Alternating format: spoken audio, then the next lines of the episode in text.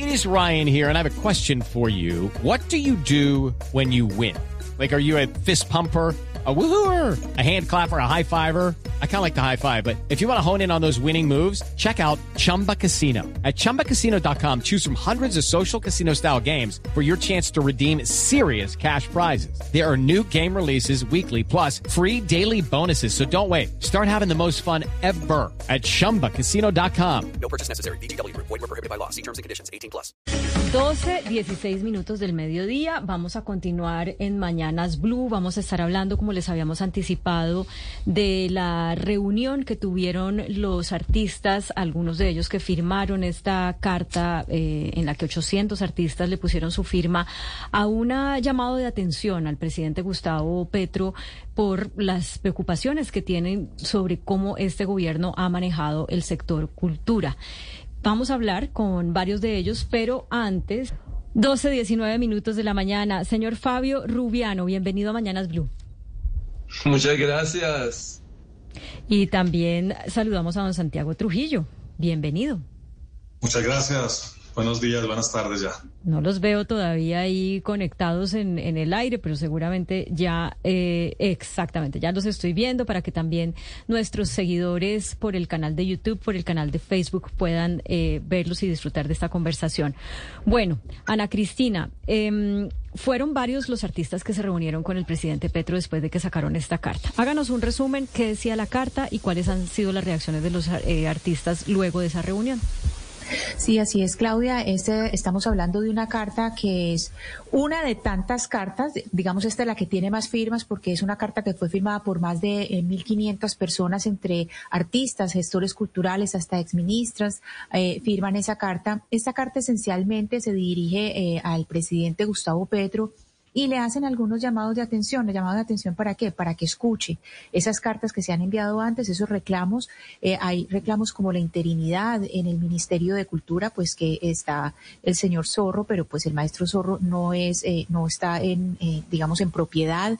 El estancamiento de proyectos. Le reclaman por la visión eh, progresista que debe tener eh, un gobierno de izquierda y le dicen, bueno, toda Latinoamérica lo está mirando, presidente Petro. Esta carta, Claudia de Oyentes, le cuento que está firmada por eh, personajes que apoyaron durante mucho tiempo la campaña del presidente eh, Gustavo Petro, como Margarita Rosa de Francisco, Julián Román, Adriana Lucía, quien nos acompaña también eh, el maestro Fabio Rubiano y eh, también eh, el señor Santiago Trujillo. Entonces se reunieron con Laura Sarabia y finalmente pues ellos nos van a contar qué fue pues lo que se conversó. ¿Qué fue lo que se conversó sobre la cultura? Ah, se reunieron fue con la con la secretaria, con Laura Sarabia, no con el presidente. Con la jefe de, cabin- de, de- de gabinete, así es, Claudia. Ok, ok. Bueno, ¿cómo les fue, Fabio Rubiano? Muy bien, muy bien. Hay mucha apertura. La reunión era como para plantear los puntos concretos y reunirnos la próxima semana con el presidente para decir aquello que, que dice la carta. No va a ser muy extenso. Y lo que lo primero que quiero decir es que la carta no es en contra, sino a favor. Nosotros, el, el- todo, todo ese grupo de firmantes, todas las cartas que han firmado, que lo dejamos muy claro, yo creo que no tienen una posición en contra ni del presidente ni de las políticas, sino como un afán de ayuda. Estamos dispuestos a trabajar desde la cultura en las propuestas de gobierno, en las reformas, en las ideas. No es como dicen las redes sociales, le dieron la espalda, los artistas fueron traicionados. No, no, eso no ha sucedido. Pero Lo que queremos es hablar. Eh, eh, perdóneme, respecto a eso le pregunto, Fabio, porque, em, bueno, tal vez eso queda a las interpretaciones, pero la carta sí expresa una preocupación porque en los meses que van de gobierno, eh, nueve meses de gobierno, no ha habido, digamos, el énfasis en el sector cultura que ustedes tenían y que ustedes entendieron de lo que fue la campaña presidencial. O sea, sí hay una, digamos, una crítica, un, descontento, pero eh, una reiteración del apoyo. Sí, queremos es establecer un diálogo porque para eso son los factores de la democracia, es uno de los elementos de la democracia. Eh, había unos puntos en campaña, los ocho ejes programáticos que sí sentimos que no se están desarrollando. Eh, hay cosas evidentemente, no, no, el decir que estamos apoyando al gobierno no quiere decir que bajemos la cabeza con cada una de las propuestas que haga el presidente, no es un comité de aplausos, sino es un, somos un grupo como deliberante y que puede decir cosas, estar a favor o estar en contra.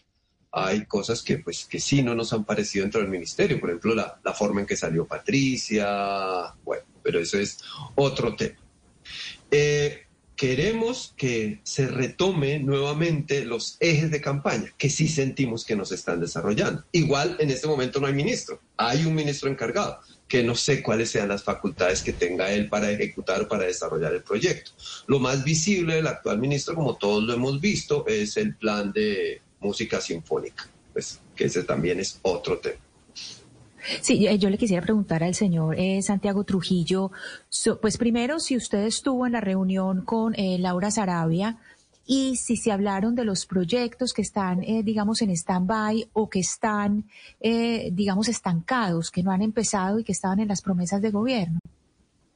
Sí, bueno, muy buenas tardes. Como dice Fabio, tuvimos una reunión muy asertiva, una reunión abierta, tranquila, cariñosa, diría yo, en donde de alguna manera, primero, eh, reafirmamos el apoyo que sentimos por este gobierno, por el liderazgo de Petro, por el plan de, construir reformas estructurales para el país.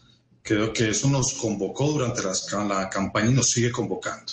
Pero también fuimos enfáticos en afirmar que durante la campaña logramos construir la convergencia más amplia que ha tenido cualquier proceso democrático en la historia reciente del país alrededor de la cultura vinculamos liderazgos en los territorios, en cada una de las disciplinas artísticas, en muchas de las prácticas culturales, en las más importantes agendas gremiales del país y con esa fuerza discursiva construimos tal vez la propuesta programática más pertinente, más sesuda, más participativa que cualquier otro proceso electoral eh, a nivel nacional hubiese logrado antes. Eso además nos dio la fuerza para, por ejemplo, ayer estaba en una conversación, en una charla con el Consejo de Cultura de Medellín, para dejar de sentirnos eso que se ha vuelto una suerte de estribillo que cada vez nos incomoda más, de que la cultura es la cenicienta del gobierno. Nosotros no somos la cenicienta del gobierno, decía ayer, porque no nos gustan esos discursos precarizantes, empobrecedores. Nosotros nos sentimos poderosos. La cultura es poderosa en una sociedad, es poderosa en un país. Y un poco eh, atendiendo esa metáfora con la que muchas veces se refieren a nuestro sector, yo decía también ayer, y con eso contesto tu pregunta, porque se refiere mucho a lo que sentimos cuando conversamos con la jefe de gabinete del gobierno, que ese cuento de la Cenicienta tiene dos partes. Una, en donde a la Cenicienta sus hermanastras la tratan mal en el hogar que tiene. Pero hay otra, en donde la Cenicienta eh, adquiere una enorme dignidad y se convierte en una reina gracias a que el príncipe le pone una zapatilla de cristal. Nosotros fuimos a esa reunión en la casa de Nariño con una zapatilla de cristal para decirle al presidente que aquí tiene a la reina de su gobierno, a ese sector poderoso que llenó de felicidad, de espíritu, de fuerza su campaña y que puede hacer exactamente lo mismo con su gobierno, ese sector que lideró de manera creativa y propositiva como nunca antes había sucedido unas protestas sociales que cuando no devinieron en, violencia y en, acoso y en abuso policial y en confrontación, devinieron en canciones, en pinturas, en videos, en una explosión creativa que inspiró a este país. Y eso fue un poco lo que nosotros le quisimos decir a, Laura Sarabia y es también un poco lo que le queremos recalcar al presidente este 24 de mayo cuando nos invite a conversar con él. Santiago, usted fue director de IDARTES cuando Gustavo Petro era alcalde de Bogotá. ¿Usted encuentra una, un tratamiento distinto a la cultura de Petro alcalde a Petro presidente? ¿O qué, ¿Y qué causal le ve a eso si es que encuentra esa, esa diferencia en el tratamiento? Yo veo en el presidente Petro una persona totalmente comprometida y con una genuina, eh, eh, con un genuino interés por la cultura. Eso lo demostró cuando en Bogotá multiplicó por siete el presupuesto de las artes de la ciudad y lo demostró también una suerte de acciones concretas que hoy son visibles para Bogotá, una nueva cinemateca, una nueva galería, un teatro como El Ensueño, eh, programas como los Clan que hoy llaman CREA y los Nidos que generaron una revolución de construcción de ciudadanía cultural en Bogotá. Eso que está expresado en el plan programático que presentamos durante la campaña es lo que quisiéramos que sucediera, pero que además sucediera de una manera activa con liderazgos orgánicos que representen una visión progresista de la cultura en Colombia, pero que además atiendan las agendas que todos estamos esperando que se atiendan, la de la paz total, la de la convergencia digital, que atiendan todo lo que tiene que ver con ese impulso al turismo cultural, esa relación de la cultura con el medio ambiente para producir una cultura de transformación, ya no solamente de las matrices energéticas, sino de las matrices mentales con las que consumimos y con las que nos relacionamos con la naturaleza.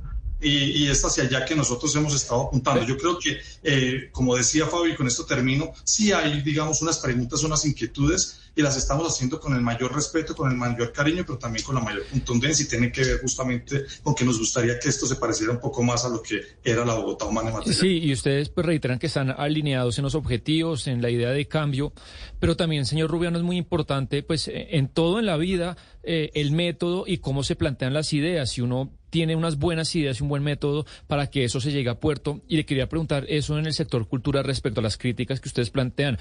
Eh, seguramente hay buena fe por parte del presidente eh, en este tema, pero usted ve orden, ve método, ve gente preparada, ve buenos proyectos, porque por más de que yo tenga cosas deseables en la cabeza, si no sé cómo plasmarlas, pues voy a fracasar, sea de izquierda, centro, derecha o de cualquier vertiente. Yo creo que gente preparada sí hay. Sí hay. El, problema es juntarla toda en, eh, frente al mismo objetivo. El, eh, ¿Cómo voy a decir yo que Patricia Ariza no estaba preparada? Claro que estaba preparada y sabía mucho de la cultura de, este país. Que salió intempestivamente, obviamente eso para mí es... Eh, terrible y no, no me gustó para nada la forma en que ella salió. Pero a partir de ese momento como que seguimos en interinidad y si se necesita un orden y una organización y con las personas idóneas que sigan planteando los ejes culturales que tenemos. Ya hubo un aumento en el presupuesto de cultura, un aumento significativo, no el 2% que se esperaba, pero sí eh, eh, cinco o seis veces más grande que el que existía anteriormente en los anteriores gobiernos. Claro que hay gente preparada. Y no solo acá en este momento, sino en anteriores gobiernos también hubo gente preparada. No todo lo que hubo antes fue malo, porque el Ministerio de Cultura ya lleva más de 20 años. Y fue una creación muy importante y necesaria. Sí, pero mire, Fabio, eh, usted decía eh, al, inicio de la charla que, que no es contra Petro, que no hay nada contra Petro, que al contrario, lo que están es ratificando ese respaldo que le ofrecieron ustedes durante la campaña y que le permitió al doctor Petro llegar a la presidencia. Pero, por ejemplo, ese episodio de la salida de, de Patricia Tavera de, de la, del Ministerio de, de Cultura, eh, ¿cómo, lo, ¿Cómo lo interpretaron ustedes? Porque es una persona que es de la esencia, perdón, Patricia Ariza, que es una persona de, del alma y nervio del arte colombiano, del arte escénico. ¿Ustedes vieron que con la llegada de Patricia Ariza al, al Ministerio de Cultura, había, el, presidente Petro le estaba dando vocería al sector cultural. Su salida intempestiva, ¿cómo la interpretaron ustedes? ¿Cómo la, cómo la, ¿Qué lectura hicieron ustedes de esa decisión del presidente Petro? A ver, hay varias cosas respecto a lo que dice de Petro. Uno, un buen amigo es el que a usted le dice en la mitad de la fiesta, hermano, tiene, tiene cilantro en un diente. Si uno es capaz de decirle eso para que no siga cometiendo el error y seguramente se lo va a agradecer a pesar de lo incómodo que es. Eso es lo que estamos haciendo en este momento. Es, eh, nosotros sí consideramos a Gustavo Petro un amigo y un empleado nuestro, porque él mismo nos pasó la hoja de vida. Entonces uno le puede decir, vea, esto nos parece un error. La salida de Patricia Ariza a mí me pareció obviamente dolorosa, injusta, y, y no porque la haya sacado, sino por la forma en la cual la sacó. Y yo le digo sinceramente, si yo hubiera sido más cercano a Patricia, yo le digo, no acepte el ministerio no porque hubiera sido incapaz, sino no porque sea incapaz, sino porque es un trabajo que requiere de otro tipo de comportamiento, otro tipo de corazón, otro tipo de estómago, que Patricia viene de las entrañas del teatro, del arte, de la dulzura, de lo poético, y para manejar un puesto político a mí me parece, pues no, yo le hubiera aconsejado que no. Eh, me pongo en los creo que de entendemos, creo que entendemos muy bien lo que nos está diciendo Fabio, creo que entendemos perfectamente de qué nos está hablando. Yo, yo eh, quisiera que el señor Trujillo nos explicara un poco, usted hablaba, ahorita mencionaba la paz total. Eh, cómo juntar, porque es que no, no, no, no entiendo muy bien, digamos, en un cronograma o en un plan de trabajo, cómo se junta la visión progresista de la cultura con la paz total. Digamos, claro, digamos, hay una teoría al respecto, por eso en un cronograma o en un plan de trabajo, ¿cómo se, cómo se pone? Sí, vale. Solamente decir algo y es que eh, frente a la pregunta que tú haces, creo que Patricia, la maestra Patricia Arias, introdujo algunas primeras ideas muy potentes. Y con esto quisiera decir también que muchos de nosotros, de los firmantes de la carta, reconocemos en ella una gran maestra y una gran líder, que además entró con una agenda muy interesante sobre la relación de la construcción de paz y la cultura, porque a eso se ha dedicado durante décadas. Pero además de ella, muchos de nosotros también hemos pensado en que la paz no solamente es una cuestión que se resuelve en la firma de un acuerdo político, o no solamente es desarmar a un grupo, la paz es una construcción social que requiere un- unos dispositivos, unas acciones que interpelen y que, eh, si quieren, visiten la cotidianidad de las personas, de los territorios. Estos territorios que han sido eh, azotados por la guerra necesitan no solamente una intervención de las fuerzas militares, no solamente una atención de las fuerzas de seguridad del Estado, sino que necesitan una atención integral en donde la cultura es sin lugar a dudas un insumo, una apuesta indispensable.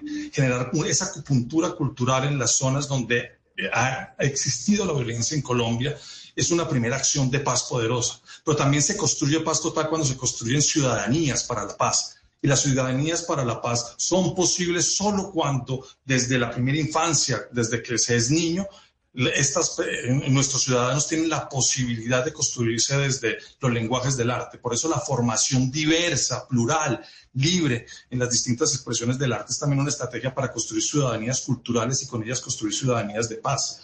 Otra manera para poder construir eh, esa relación entre la paz y, la cultura tiene que ver con cómo se teje la felicidad de una nación.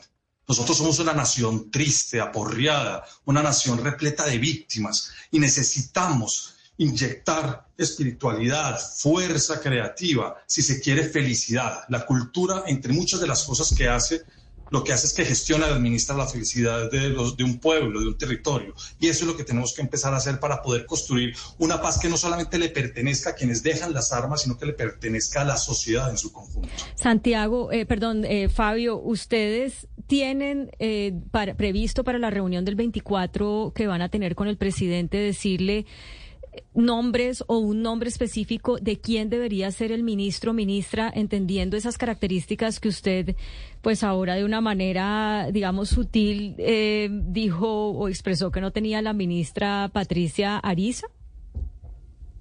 Eh, no, yo creo que Patricia tiene todas las capacidades humanas, lo que no tiene son las capacidades inhumanas que a veces hay que toca tener para estar en el mundo político.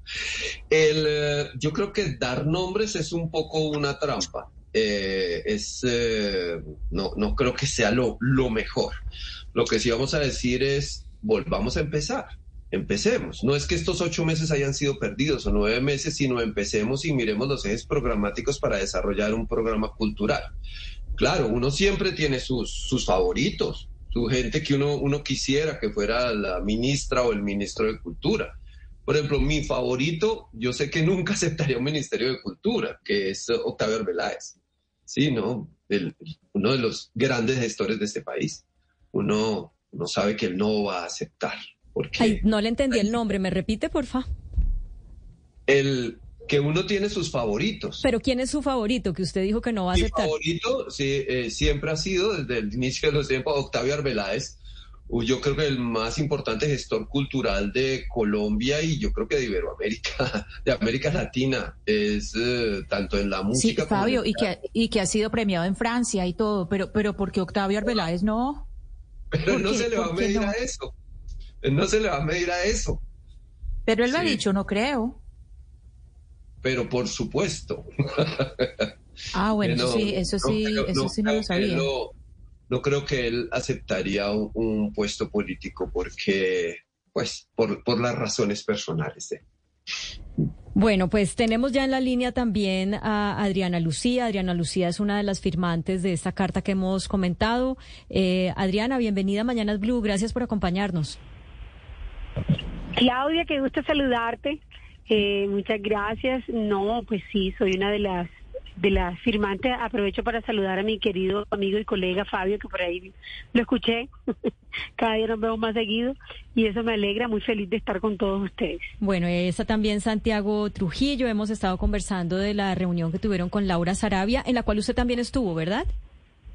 Sí, yo estuve en esa reunión. Vale. Eh, entiendo que ustedes salieron satisfechos, ya, ya Fabio y Santiago pues nos han dado unas explicaciones de por qué, pero queremos también desde su ámbito que además es la música y desde su mirada femenina que sabemos que es sumamente poderosa. Okay, round two. Name something that's not boring. laundry? Uh, a book club. Computer solitaire, huh? Ah. Sorry, we were looking for Chumba Casino. That's right. ChumbaCasino.com has over 100 casino style games. Join today and play for free for your chance to redeem some serious prizes. ChumbaCasino.com. No purchase necessary. Full prohibited by law. 18 plus terms and conditions apply. See website for details. Eh, ¿Usted cómo está haciendo el análisis de lo que está pasando, de por qué el presidente, digamos, no ha cumplido con esas expectativas que tenían los artistas y de qué es lo que debe pasar hacia, hacia adelante? Bueno, yo, yo creo que es bien complejo porque la cultura, si bien sabemos todos los que estamos aquí, pues hablando, eh, ha sido la hija de menos madre. Es que el Ministerio de Cultura siempre ha sido el ministerio que nunca se tiene en cuenta, la Secretaría de Cultura son las que no tienen plata, los que nunca tienen. Entonces yo creo que esto no se cambia de la noche a la mañana. Yo recuerdo que en muchas de las conferencias que me han invitado y estoy, creo que la gente no tiene ni siquiera claro qué significa la palabra cultura. Eh, entonces creo que llenar y satisfacer todas las expectativas que se tienen durante tantos años es complejo, es difícil. Nosotros, pues yo me sumé a, esta carta, eh, más que por mí directamente, lo hago pensando en todos los gremios y en todas las personas que están expectantes lo que pueda suceder.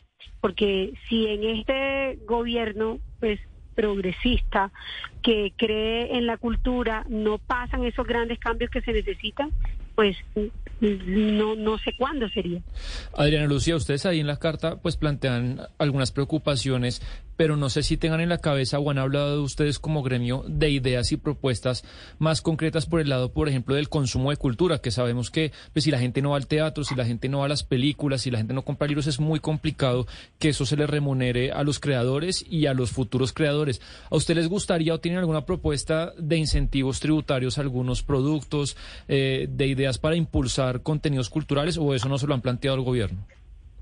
Bueno, yo particularmente no. Debo decir que me imagino que las personas que pertenecen a ese gremio, yo por el contrario, siempre he creído que si la cultura la vemos solamente como algo económico, que si bien es importante y yo pertenezco a la industria de la música, si hablo por mí, pues maravilloso que la gente consuma música, que la gente consuma teatro y todo esto, pero también tenemos que pensar eh, que era la contradicción, digamos, con la economía naranja, cuando nosotros le decíamos a la gente que la cultura era industria. Sí, hay muchas regiones y muchos pueblos y muchos lugares que no es una industria y que no sueñan con ser una industria y yo espero que no sea una industria, sino que la gente también quiere una casa de la cultura que sea construida, que sea restaurada, que tenga instrumentos por el alma y por la vida y por y porque eso lo salva a uno y porque lo sana a uno. Entonces yo creo que eh, al contrario ha sido mi defensa ver esto también como una necesidad para el alma y para el corazón y para la vida y para la reestructuración de este país tan golpeado, tan dolido y tan fracturado. Claro que hay gente pues muy interesada en muchas cosas de incentivos. Yo no soy la que habla de eso. Yo particularmente, puntualmente, hablé de las casas, de las culturas y de las zonas rurales en las zonas rurales de donde yo vengo y si bien pues yo soy un artista de la industria, por eso digo yo no hablo a nombre mío porque esto no tiene nada que ver con mi vida profesional. Yo pienso son en estos chiquitos que recientemente vi la semana pasada, no sé, en muchas escuelas que tienen que hacer rifas, juegos y espectáculos para comprar una trompeta, sí, para comprar un bombardino. Entonces yo sueño es que las casas de las culturas particularmente y las zonas rurales de todo el país de Colombia reciban este apoyo del Estado este por supuesto, también del gobierno. Adriana, antes de que usted se conectara, estábamos hablando con Fabio de, eh, porque él decía, eh, bueno, la salida de Patricia Ariza lo sorprendió, pero Patricia siendo una persona con muchísima experiencia y cualidades, eh, no tenía, él decía, las cualidades inhumanas para eh, liderar este, este sector, ¿no? Eh, y le preguntábamos unos nombres. ¿Quién sería para él eh, la persona que debe estar al frente del ministerio, que tenga, digamos, como esa, eso en sus entrañas? Él nos hablaba de Octavio Arbeláez, nos decía que seguramente Octavio Arbeláez jamás aceptaría un cargo como ese, pero quiero que tanto usted como Santiago también nos hablen de quién es el perfil, porque es que, o quién sería la persona más bien, porque es que mientras no haya una persona que lidere, mientras el señor Zorro siga en propiedad, pues que no esté en propiedad, es muy difícil que se puedan, eh, que se pueda agilizar esto, dinamizarse y que digamos el tiempo recorrido, estos nueve meses, como que nos desatrasemos de lo que no se ha logrado hacer. ¿Cuál ¿Cuáles serían sus nombres para ministro o ministra de Cultura? Concuerdo, plenamente contigo en que esto si seguimos pues con un ministro encargado, ni él ni ninguno que esté encargado, pues vamos a poder avanzar. Antes que nada quiero decir que para mí la ministra Patricia, yo, yo la adoro, o sea, es una mujer maravillosa, admirable, con quien pues valoro todo el esfuerzo y todo el trabajo que ella ha hecho y con quien tuve algunos acercamientos y me parece una mujer eh, brillante, eso debo decirlo. Por otro lado, pues yo no tengo claros los nombres porque yo sé de gestores culturales locales, pero no sé, pero lo que yo creo Claudia, y sin evadir para nada la pregunta, porque si tuviera el nombre los diría claramente. Creo que hay muchos nombres, pero más allá del nombre, el problema aquí no es el nombre. El problema es que hay un plan escrito y que ese plan tiene que ejecutarse y que es una ruta que está escrita, sí, no es una cosa que el ministro que llegue va a ver qué se propone, no, ahí hay unas concertaciones, unos planes que yo, por ejemplo, no lo conocía claramente y ya lo conozco, ya lo leí, incluye, por supuesto, mi preocupación de las casas de la cultura, es que la persona que esté ahí sea capaz de ejecutar eso, que no se venga a inventar el agua tibia, porque es que el problema es este, ¿qué programa nos inventamos? ¿Qué hacemos? Yo creo que no hay que inventarse nada. En este país hay gente que lleva 30, 40, 50 años haciendo procesos valiosos y no podemos llegar con ese espíritu colonizador, ¿sí? De, de ven, ven, que te vamos a enseñar qué es lo que tienes que hacer. La gente lo sabe hacer. Yo creo que la gente lo que necesita es un ministro que los escuche y que haga ejecutar esas propuestas que ya existen. Santiago, en el caso suyo, ¿usted sí tiene un nombre específico o usted mismo, pues que ha sido no solamente un gran promotor de esta carta firmada por 800 artistas, sino que fue ya ya ya tuvo digamos esta experiencia administrativa como director de IDARTES y ya sabe cómo trabajar con Gustavo Petro. digamos la, responsabilidad y, y, digamos el poder de las decisiones es única y exclusivamente del presidente Petro él tiene esa potestad y ese poder que le dio a la ciudadanía para escoger quién considere que sea la mejor persona.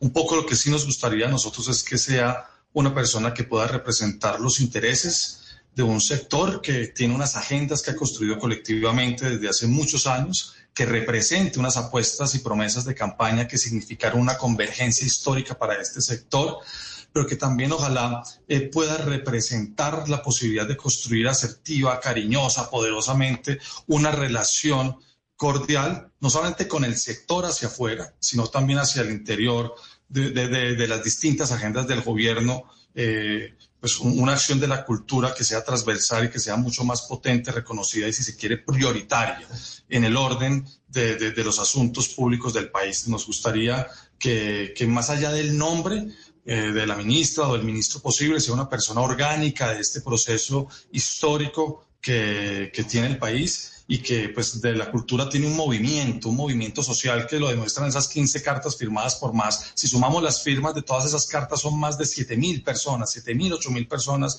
líderes culturales de todo el país. Yo creo que sería muy importante que esa decisión, que es única potestad del presidente, pueda interpretar y pueda leer eh, lo que esas cartas están solicitando y lo que el movimiento cultural que lo apoyó y lo sigue, sigue apoyando pues eh, eh, le está proponiendo. Porque un poco como dice Juan David Correa, ese gran editor y escritor colombiano, nosotros fuimos a la Casa de Nariño a entregarles las llaves de la cultura, de un sector que está movilizado en favor de un cambio que para que sea no solamente un cambio político social, tiene que también ser un cambio poderosa y medularmente cultural.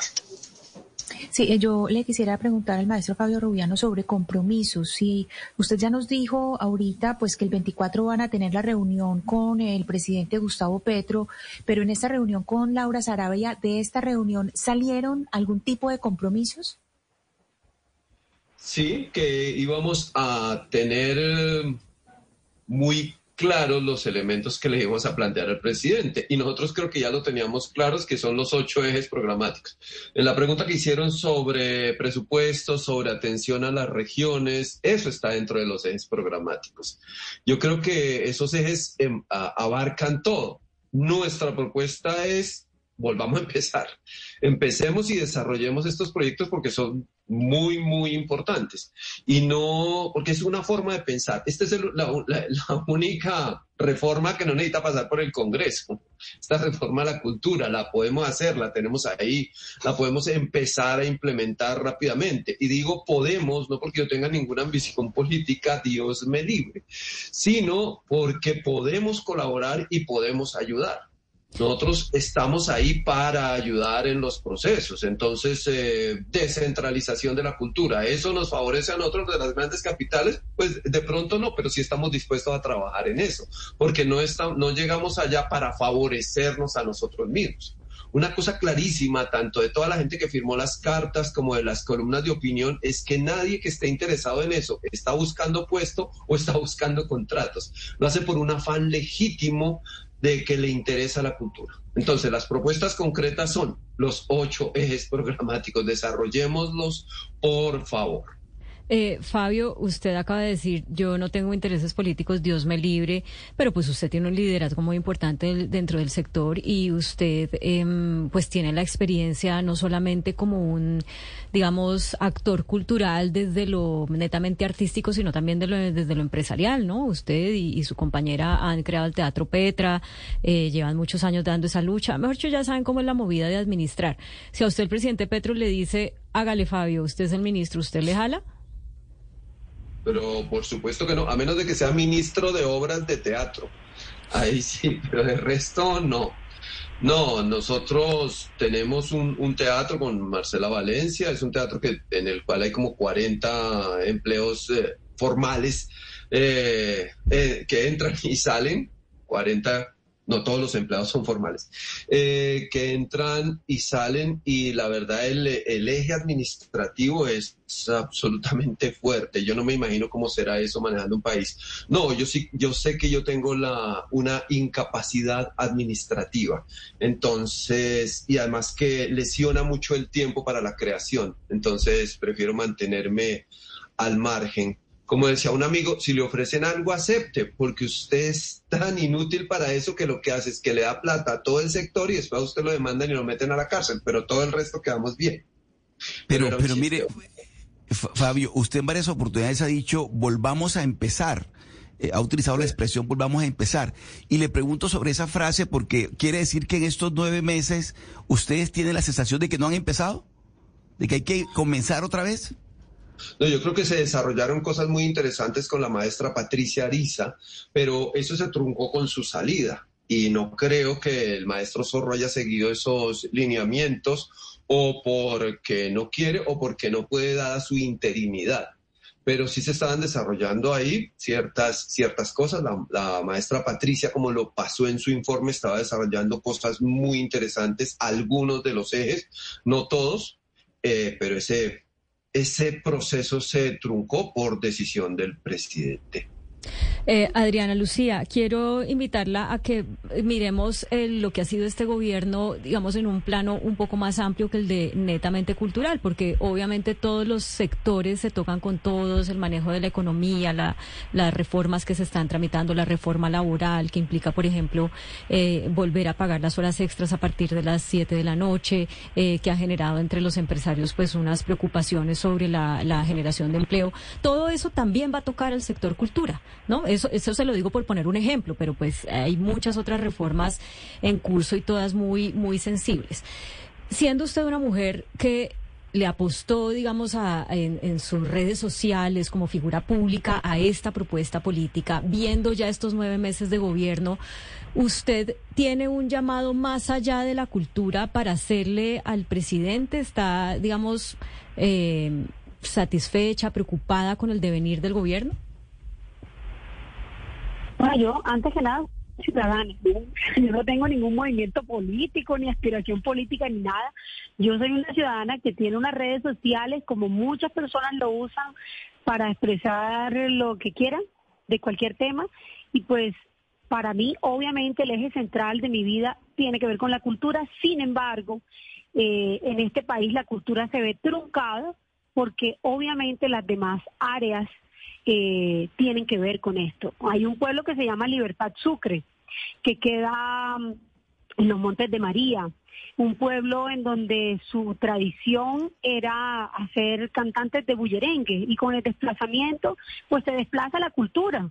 Entonces se pierden las cantadoras, se pierde el alma del pueblo, debido a una guerra, entonces hay un contexto social, hay un contexto de trabajo, hay un contexto que afecta directamente la cultura, por eso absolutamente todo tiene que ver. Sin embargo, eh, pues este país necesita grandes reformas. Yo no soy la más conocedora puntual de cosas puntuales, de, de artículos ni cosas, soy empresaria también tengo un restaurante hace muchos años, tengo varios empleados en los que digamos que varias empresas también musical, de entretenimiento y, y muchas veces en este país pues yo me quedo aterrada como los grandes cambios que no se han hecho, de pronto hacerlos de un solo totazo deben ser muy dolorosos, deben ser muy difíciles, deben causar muchas divisiones porque nos hemos acomodado también un montón de cosas, pero si esto tiene que ver con la justicia, de los pagos que hay que hacerle a la gente que trabaja, pues el obrero es digno de su trabajo y, yo como ciudadana y como una persona que genera empleo, pues estoy dispuesta a asumir los cambios que sea. Así para mi bolsillo sea, no, no diga, empiezo a decir, pero si es lo legal, si es lo correcto, si es lo que corresponde, pues estoy dispuesta a hacerlo. Santiago, sé que usted se tiene que ir, pero no quisiera que se fuera sin eh, regalarnos una reflexión final. ¿Qué les dice usted a las otras personas que también han sido protagonistas en la cultura, que no le apostaron, digamos, a esa, a esta agenda, agenda de cambio del presidente Gustavo Petro y que también tienen preocupaciones sobre cómo se está manejando la cultura en el sector y que al ver una carta como la de ustedes dicen, eh, pues el presidente Petro no solamente les, no les está cumpliendo a los que lo apoyaron, sino, y, y si no les está cumpliendo a los que lo apoyaron, a nosotros sí que menos. Eh, ustedes se plantean como la posibilidad de trabajar conjuntamente con esas personas que no apoyaron este gobierno y que tienen, digamos, unas miradas distintas de cómo debe ser el manejo de la cultura? Yo creo que la cultura tiene una facultad y es que puede establecer diálogos universales, que puede componer lo que está descompuesto, que puede acercar a las diferencias para que se pongan de acuerdo, que puede administrar con, con claridad y, si se quiere también con, con mucha asertividad los, los disensos. Entonces yo creo que obviamente una política cultural no es para quienes votan por una opción, sino es para toda la sociedad. Creo que a un concierto van personas de izquierda, derecha o de centro. Creo que a una obra de Fabio Rubiano en el Teatro Petra o a uno de los montajes de la Candelaria van personas, no sé, de distintas edades, tendencias políticas, ideologías y religiosas, porque la cultura tiene esa facultad de establecer diálogos universales y conexiones profundas más allá de, las diferencias polarizantes en las que hoy lamentablemente se encuentra la narrativa política en el país. Yo creo que frente a esa polarización que muchas veces se quiere atizar desde distintos eh, sectores de la sociedad, la cultura lo que puede hacer es amalgamar, cohesionar, empoderar, sanar ese proceso de sanación para poder entender que podemos tramitar colectivamente unas reformas, unos cambios que este país reclama desde hace décadas, es algo que la cultura podría ayudar. La cultura traduce. Y una manera de traducir una noción sensata del cambio, una noción posible del cambio, una apuesta por este esfuerzo generacional que está haciendo el país para poder mejorar y solucionar exclusiones históricas, creo que es algo que la cultura puede hacer y en ese sentido va no solamente para los que apoyamos y seguimos apoyando con contundencia este gobierno, sino que también va para los que hoy puedan tener preocupaciones. De eso se trata justamente lo que, el llamado que estamos haciendo. Santiago, le agradecemos mucho su presencia en el programa, toda la información, las eh, reflexiones y análisis que nos compartió. Es Santiago Trujillo, exdirector de IDARTES, promotor de esta carta que firmaron más de 800 o alrededor de 800 artistas, escritores y actores colombianos eh, como una especie de llamado de atención al gobierno Petro al que siguen respaldando. Muchas gracias por acompañarnos a ustedes por invitarnos. Un abrazo grande. Fabio, no sé si quiere dar un mensaje final, tengo como 30 segundos nada más. Eh, bien, yo siento que los artistas no es que seamos tan importantes. Yo creo que lo importante es, eh, y más allá del público, de los espectadores o de la taquilla, lo que hace que sea importante esto es la generación de comunidad. Los artistas lo que hacemos es eso, agrupar a comunidades alrededor de un proyecto que está hacia el bien. A los ejemplos son innumerables. Todo aquel que se dedica al arte, pues no se va a dedicar a la guerra. Entonces, eso es lo que hacemos. No somos los buenos de la película, no somos los buenos del paseo, también formamos parte del problema. Y en esa contradicción es que uno tiene los procesos mm. de creación y por eso se juntan todos los sectores de la población. Fabio Rubiano, también otro de los firmantes de la carta, eh, querido actor y promotor de la cultura en Colombia, muchas gracias. Adriana Lucía, un mensaje, pero cortitito que se nos acabó el tiempo. No, pues nada, muchas gracias, porque somos ciudadanos que tenemos que velar y cuidar este país y creo que estos llamados de atención y escribir con lo que con lo que uno está de acuerdo y con lo que no está de acuerdo no por ser artista, por nada, por ser ciudadano, uno debería hacerlo constantemente. Eh, creo que es la primera vez que abren la puerta para hablar de cultura, que nunca ha importado, nunca ha sido tan importante. Entonces eso también me llena de, de profunda de profunda esperanza. Eh, muchas gracias a todos ustedes y esperemos que este país como digo yo, necesita más espacios para que la gente se sane, necesita más espacios para que la gente exprese no solo su felicidad, sino también sus tristezas sus desánimos y eso lo logra el arte. Pues qué buen mensaje para cerrar, Adriana Lucía. Muchísimas gracias a ustedes también. Muchas gracias por acompañarnos por nuestro canal en Facebook, en YouTube, la emisora en todas partes de Colombia. Les deseamos un buen fin de semana y continúen con Meridiano Blue. Hey guys, it is Ryan. I'm not sure if you know this about me, but I'm a bit of a fun fanatic when I can. I like to work, but I like fun too. It's a thing. And now the truth is out there. I can tell you about my favorite place to have fun. Chumba Casino. They have hundreds of social casino style games to choose from with new games released each week. You can play for free anytime, anywhere and each day brings a new chance to collect daily bonuses. So join me in the fun. Sign up now at ChumbaCasino.com. No purchase necessary. BGW. Void were prohibited by law. See terms and conditions. 18 plus.